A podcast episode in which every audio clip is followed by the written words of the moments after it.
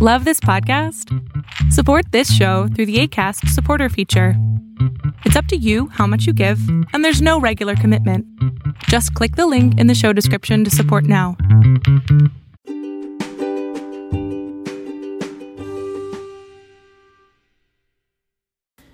Hola, ¿qué tal? ¿Cómo están? Soy Leticia del Rocío. Súbele al volumen a este espacio de, por y para mujeres. Y de vez en vez para varones también. En el episodio pasado estábamos platicando sobre la gordofobia, este fenómeno que conlleva un sentimiento de repulsión hacia quienes sufren exceso de peso, hacia esas corporalidades ajenas que se salen de los patrones y de los cánones establecidos previamente por la sociedad de lo que es bello, de lo que es perfecto, de ese cuerpo ideal al que se supone todas las personas deberíamos aspirar. Y si ustedes creen que, em, bueno, para empezar, en realidad el término gordofobia como tal no está reconocido. Pero bueno, ya sabemos que la Real Academia Española luego se tarda un poco en actualizarse en, en el lenguaje. Mm, no, no no duden ustedes de que la gordofobia existe. De verdad, no, no lo duden. Y si no, échenle un ojo a Google y tecleen ustedes la palabra gordos o la palabra gorda. Y van a ver ustedes todo lo que ahí sale. Todas estas formas en las que se señala, se juzga y se rechaza a una persona que la sociedad considera obesa, a una persona que la sociedad considera que no se ajusta al deber ser.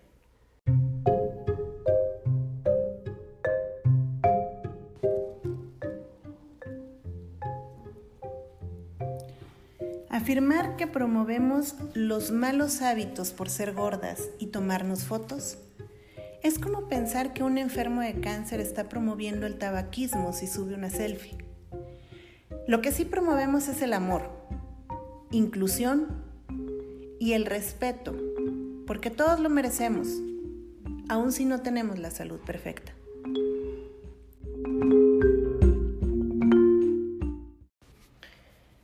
Las palabras que les acabo de compartir las escribió la usuaria en Twitter arroba Mariana la Ariana, sin H y con doble A, la Ariana.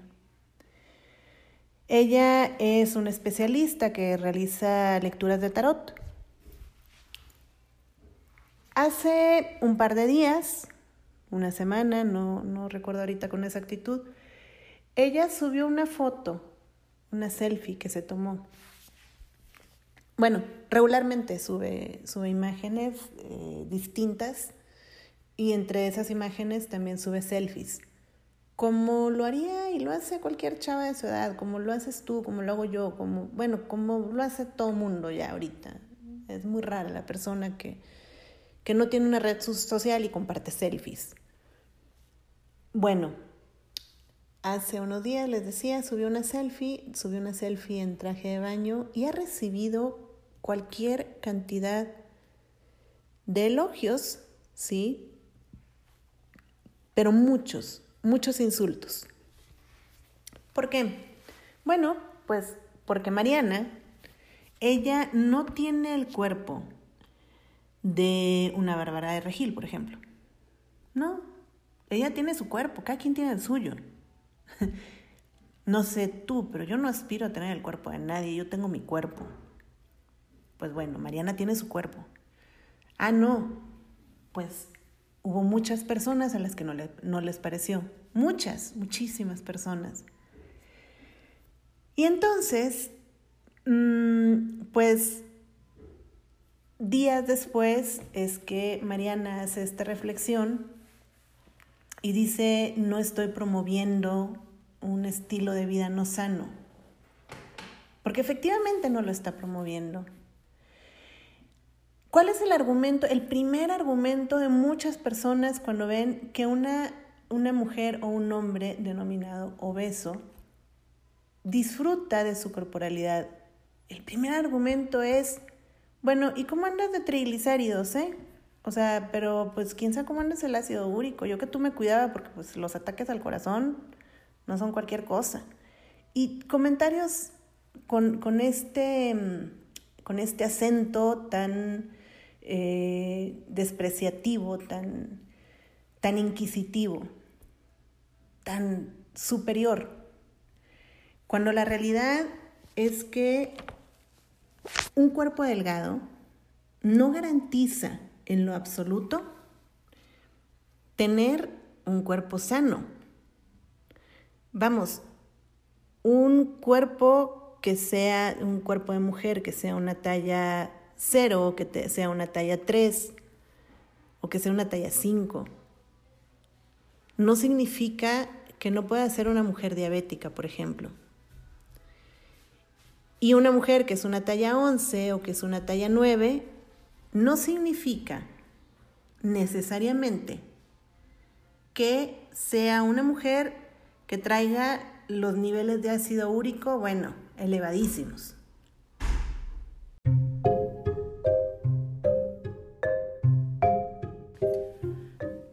Lo que de verdad es políticamente incorrecto es existir en cuerpos que se salen de los cánones de la belleza y aún así saberse bella, descaradamente.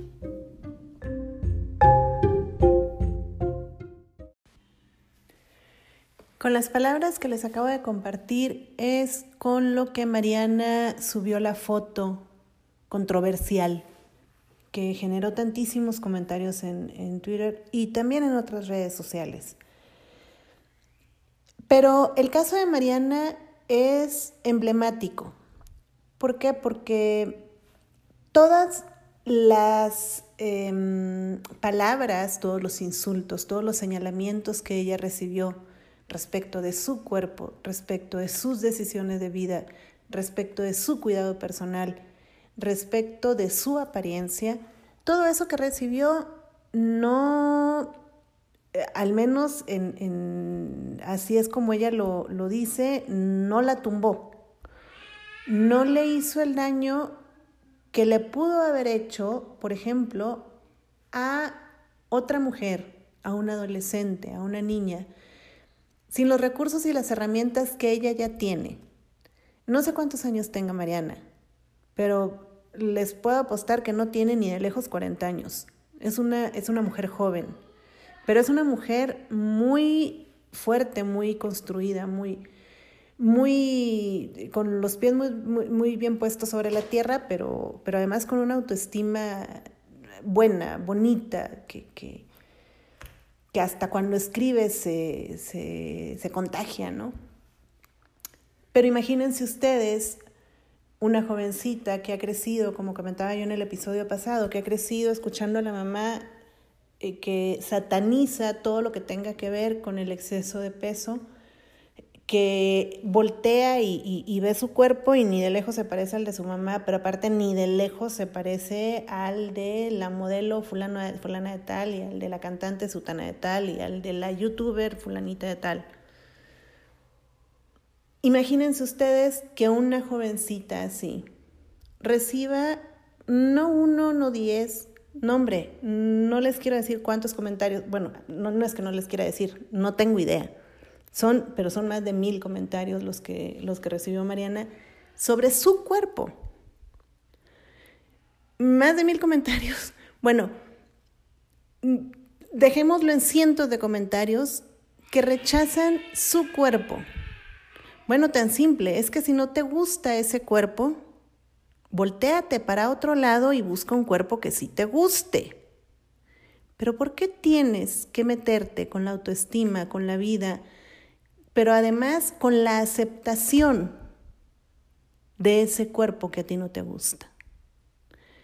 Entonces, imagínense ustedes cientos de comentarios negativos o miles de comentarios negativos que un adolescente pueda recibir a propósito de su cuerpo? ¿Tienen ustedes idea de los alcances que esa violencia digital puede provocar en un adolescente, pero no nada más en un adolescente, en cualquier persona. La violencia digital no es algo, vamos, no es como que una va manejando en alguna calle y de repente se te atraviesa un carro, pum, te da el golpe, dices en la torre, ya valió.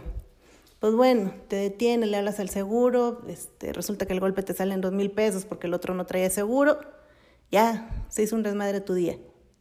Pero es tu día. Ya, el golpe ya se fue, ya.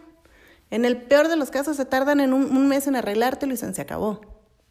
No, la violencia digital es algo que aparentemente termina después de cierto tiempo, pero luego regresa y regresa. Y nunca se borra, y ahí está. Entonces, recibir comentarios violentos, comentarios denigrantes, comentarios que atentan contra la autoestima de cualquier persona, eso no es para lo que estamos apostándole a la vida, creo yo.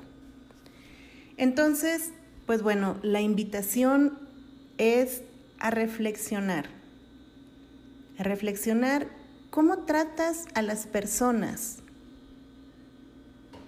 cuántas amigas, cuántos amigos tienes tú que no tienen ese cuerpo ideal que mucha gente quisiera. Pero más importante, ¿cómo te, tratas tú? Te volteas a ver al espejo antes de salir y dices, ay, en la madre, mejor no me veo de atrás porque ve nada más cómo se me ve.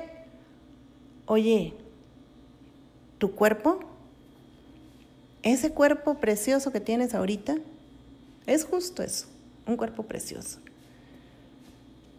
Tienes dos pies, tienes dos piernas, dos manos, dos brazos, que te permiten caminar, que te permiten eh, detener, tomar, abrazar, te permiten escribir, te permiten alimentar. Como sea que estén esos pies, esas manos, esos brazos, son tuyos. Y hay mucho que agradecerle. Y al resto de tu cuerpo también. Cada parte de nuestro cuerpo tiene una función específica. Cada parte de nuestro cuerpo, además de esa función específica, nos hace ser lo que somos. Y no, con esto, créanme, no, no digo que, que esté mal o que hay algo que corregirle a las personas que están en un proceso de una cirugía plástica o que quieren, desde su punto de vista, mejorar algo en sus corporalidades. No, cada quien tiene derecho a quererse y aceptarse en la forma y en la manera que, que así lo deseen. A lo que no tenemos derecho es a maltratar a los demás, a no ver una persona, sino un peso, y a maltratarnos a nosotras, precisamente en razón de un peso, en razón de un número en una, en una báscula. Bueno, pues espero que les haya gustado y recuerden, soy Leticia del Rocío, nos seguimos escuchando. Hasta pronto.